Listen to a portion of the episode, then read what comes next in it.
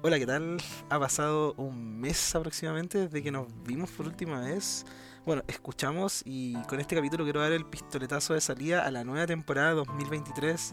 Espero que hayan tenido bonitas fiestas con todos sus cercanos. en lo que es yo, vengo muy motivado con lo que se viene. Y bueno, este es el primer capítulo de muchos de que igual quiero abarcar un poco de todo un poco, o sea, videojuegos, cine, eh, conversaciones como temas de la actualidad, de todo un poco. Así que estos son capítulos de prueba. Y bueno, esperemos que les guste, la verdad. Veamos qué tal nos va.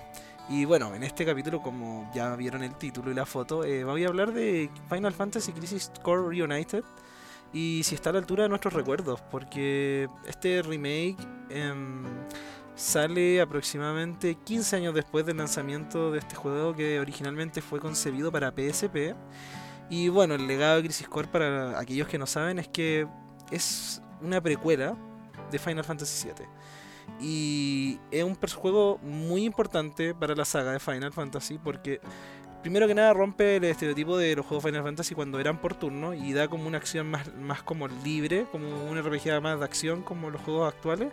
Y aparte este remake, digámosle mitad remake, mitad remaster, aunque para términos prácticos es completamente un remake. O sea, hay algunos cambios que se podrían considerar, perdón, es un remaster que se podría considerar de cierto punto remake porque como que rehace cosas como el gameplay y bueno, que saliera ahora después del, del lanzamiento del remake del, Final Fantasy VII, pensamos que podía tener alguna implicancia en la trama, pero déjenme decirle amigos que no cambia nada la trama para todos aquellos que jugamos Crisis Core. Y bueno, un poquito, estoy hablando un poquito como sobre el tintero, todo lo más relevante, y después nos vamos a detalle. Es que este juego significa mucho para la historia de, de, Final Fantasy VII, para aquellos que saben por el tema de cómo se conecta la historia de Zack y de Cloud. Por temas de no spoiler no les voy a explicar muchas cosas, pero sí tiene mucha importancia este personaje Zack y se ganó a, pulso su cómo explicarlo como su favoritismo dentro de la gente que es fanática de Final Fantasy. Y bueno, pasando más rápido como las principales novedades, bueno, el estilo gráfico eh, se adopta como un estilo más como el Final Fantasy VII Remake, sin verse igual de bien, ya que este juego está pensado para todas las consolas y yo creo que perfectamente pudieron haberle hecho un estilo gráfico como el Final Fantasy VII, pero mm, así con un mayor con una mayor potencia gráfica, pero quisieron abarcar un mayor público, yo creo, y ahí están sus limitaciones técnicas en ese sentido. En ámbito de, gameplay, bueno, ahora vemos un, juego que es mucho más ágil. No sé si se acuerdan ustedes del famoso rodillo que antes salía y antes como que interrumpía em, el, gameplay porque salía como la cinemática del rodillo y cuando te salían tres veces la imagen a veces había como una mini cinemática. Ahora ese rodillo no te lo interrumpe hasta que salgan los números pertinentes que te muestran esa cinemática. Así que creo que eso es un gran acierto. Bueno, como les dije, los gráficos ahora están más a la altura y este lavado de imagen se nota muchísimo desde el vamos, cuando uno abre y entra en el juego, se nota muchísimo. Se regrabaron las líneas de voces tanto como en inglés como en japonés para estar acorde con las voces del remake. Eh, bueno, el, ámbito sonoro es muchísimo mejor, impecable. Eh, se reimaginaron algunos os, se hicieron como unas versiones nuevas con algunas leves variaciones. Y a, modo grande rasgo yo creo que este es un, buen remaster, la verdad.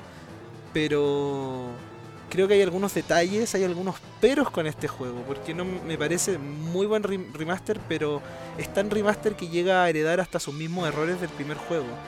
Y ahí vamos a ir atacando eso un poquito más adelante, vamos a ir poquito. Ahora quiero que hablemos un poquito de la historia, porque le he hablado de Zack, pero también hay mucha gente que sabe de que acá se habla de Sephiroth, se conoce por primera vez a Tifa cuando es más joven y se habla del pasado de, Angelus, no sé cómo se llama, Angelus, que es el maestro de Zack, y Genesis. No sé si es Angelus, no recuerdo bien cómo se pronuncia, perdonen. Pero eh, eh, eh, lo interesante de esta historia es una historia de que tú ves a un personaje como Zack cómo es un personaje tan carismático y cómo se da cuenta que la vida no es tan simple como él la, ve y lo que implica ser eh, un parte de Chinra.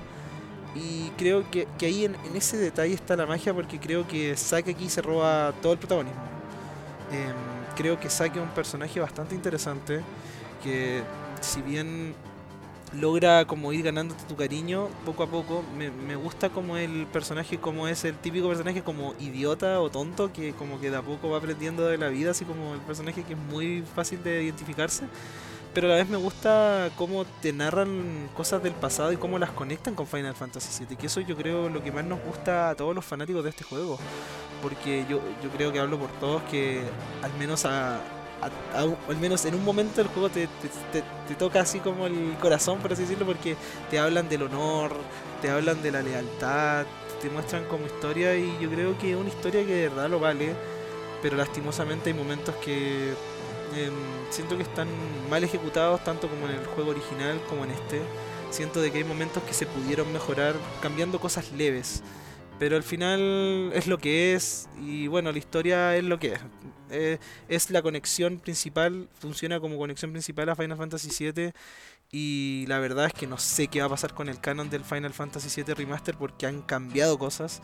Entonces puede ser de que todo quede muy bien y, y no hagan cambio en la historia porque hay muchos acontecimientos que pasan en este juego que eh, son las consecuencias se ven en el Final Fantasy VII. Entonces yo para no entrar en spoiler, a pesar de que ambos juegos tienen más de una década, me atrevería a decir que Final Fantasy VII tiene más de dos décadas. Sí, tiene más de, más de dos décadas. Eh, aún así no quiero arruinarle la sorpresa porque hay mucha gente que no ha llegado o no lo ha jugado y está bien.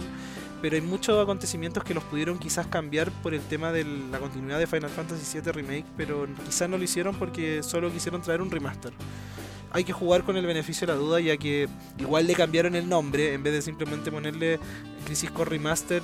Y, ahí es como que me entran las dudas qué pasará con la trama, pero eso ya habrá que descubrirlo con la parte 2 del Final Fantasy VII Remake.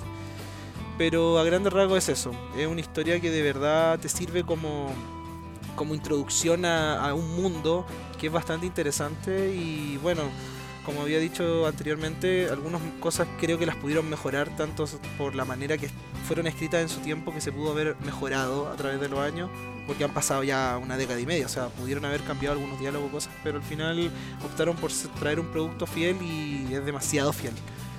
Y aquí con esto lo, toco, lo, conecto con el mundo del gameplay, porque hay momentos donde, por ejemplo, tienes una cinemática, avanzas siquiera, sé, 10 metros y sale otra cinemática y entiendo de que así era un juego de PSP porque si se dan cuenta el juego es como solo pasillos, pasillos sin mucho detalle.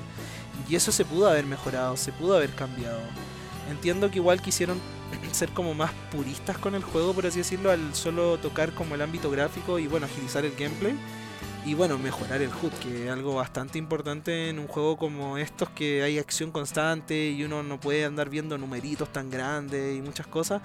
Pero creo de que eso también afecta porque si yo estoy, o sea, si comparo con los productos que salen ahora, tanto AAA como indie, y tienen esas transiciones de que terminas una cinemática, caminas un poco y entras en otra cinemática y después otra y así, o las batallas que se sienten como, como Pokémon que parece como que te salen al azar cuando vas caminando, no creo que sean un acierto, la verdad, porque eso yo creo que es un tema de la IA y que lo pudieron haber mejorado.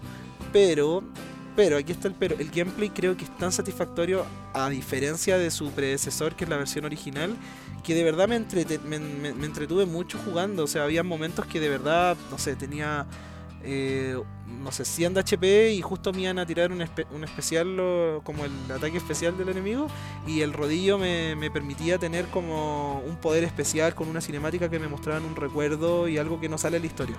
Y eso lo encuentro como interesante, pero a la vez es, factor suerte, la verdad. No, no, no, pasaba de que, por ejemplo, a veces estaba full de HP y salía este poder. Entonces, como que es tan al azar de que podía salvarme en algunos momentos que me pasó en ocasiones contadas con los dedos de una mano, me atrevería a decir, en mis 14 horas que me tomó completarlo. Pero creo que es un acierto y a la vez no. Acierto en el sentido de que ya no te molesta como antes el rodillo, o bueno, ruleta, eh, tragamonedas, como se le diga, esta ruletita que sale ahí girando. Pero eh, el, hecho de hacerlo al azar implica mucho porque también con esos números también uno podía subir de nivel entonces pueden comprender de que a veces subir de nivel podía volverse algo estresante al no tener los números. Por ejemplo me acuerdo que en algunos niveles me sentía como como bajo nivel aunque en este juego funciona la inteligencia de que los personajes van subiendo acorde a tu nivel si no mal recuerdo. Pero aún así era algo frustrante que pasara eso. Sumado a las misiones secundarias que son ah, muy copiar y pegar. La verdad, no tengo la palabra que decir. El lore principal, nada que decir. Es el lore de toda la vida. El lore que ya conocemos, el lore que ya sabemos, pero em, mi problema con la secundaria es que siento que eran una mazmorra, vas a un lugar, matas al jefe de turno, listo. Y es demasiado repetitivo y para sacarle los logros, la verdad, yo no estoy en tiempo de hacer eso.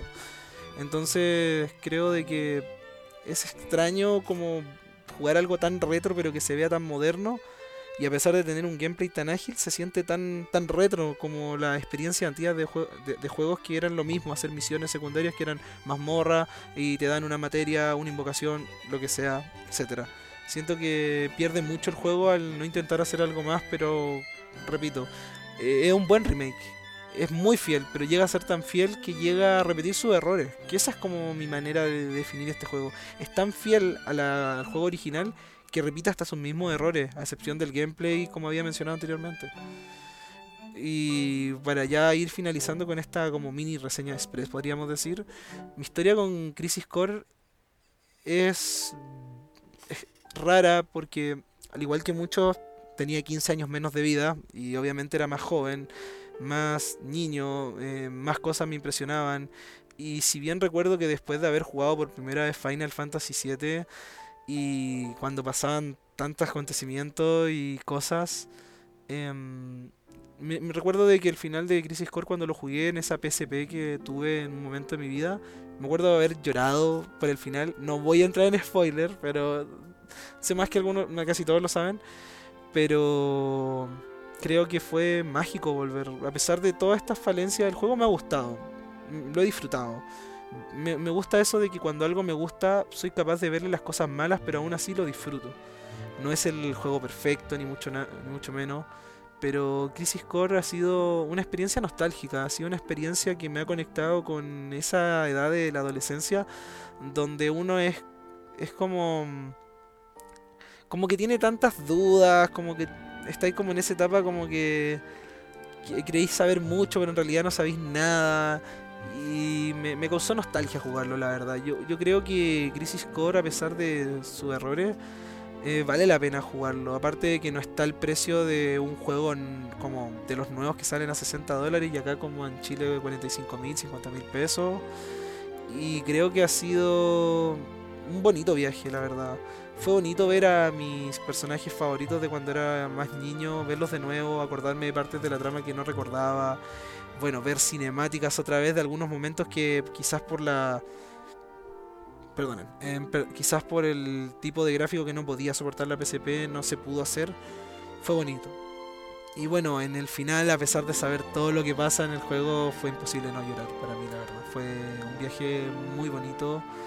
Y a modo de conclusión, creo de que la nostalgia está pegando muy fuerte y eso me preocupa. Me preocupa de que el futuro de todo lo que sea Final Fantasy se base en venderte nostalgia.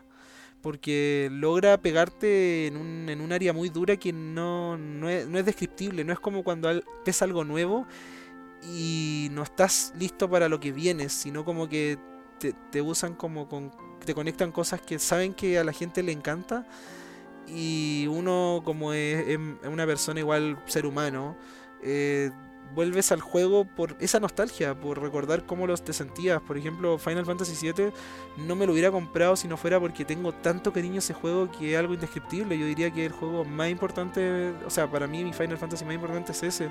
Tengo recuerdos imborrables con mi primo jugándolo en Play 1, en su casa. Me acuerdo días lluviosos y que nosotros jugábamos y para nosotros era lo mejor que había en ese momento. Entonces creo de que el factor nostalgia están, están abusando mucho en Square Enix por eso. Y la verdad creo que es un muy buen remake. Pero creo que se pudo haber hecho con más cariño aún. Se pudo haber cambiado algunas cosas. Y creo que fue cobarde la decisión de haber puesto este título de Crisis Core Reunited cuando pudieron haberle puesto Crisis Core Remaster. Nada más. Entonces igual yo también iba con una expectativa de que quizás puedan cambiar algo. Bueno, quizás si es que llegase, llegase a equivocarme porque soy una persona y algún detalle lo cambiaron. Perdón, lo digo al tiro, pero en base a lo que yo me acuerdo, los acontecimientos principales no cambia nada, absolutamente nada. Es jugar el mismo juego en HD y con el, en el gameplay mejorado, nada más. Entonces, ¿es un buen juego? Sí. ¿Es un buen remaster? Sí. Pero lo lancen ahora, justo con el, con el mismo año que lanzan, eh, bueno, no, el mismo año, lo lancen un poquito antes del 2023, que lo sacaran a finales del 2022, y justo conecte con el, la segunda parte del remake, yo creo que lo hicieron a propósito. Hay algo detrás de eso y la verdad no estoy de acuerdo, pero aún así ha sido un buen juego. Así que yo creo que a todos aquellos que lo jugamos a este juego hace 15 años estarán felices de volver a jugarlo y eso no queda más nada que decirles, chiquillos. Eh, creo que merece la oportunidad. Y bueno, con tantos juegos saliendo, quizás valga la pena aguantarse a las ofertas que son de juegos de Japón ahora en febrero, creo. Pero es un bonito recuerdo, la verdad. Yo creo que es un bonito recuerdo y espero de que Final Fantasy empiece a arriesgarse más. Y eso, quería darle las gracias a todos. Y bueno, este capítulo ha sido más corto, he ido a lo que voy. Pero siento de que está bien. No, no quise sobresplayarme, no quise entrar en spoiler, así que espero que les guste tanto como a mí.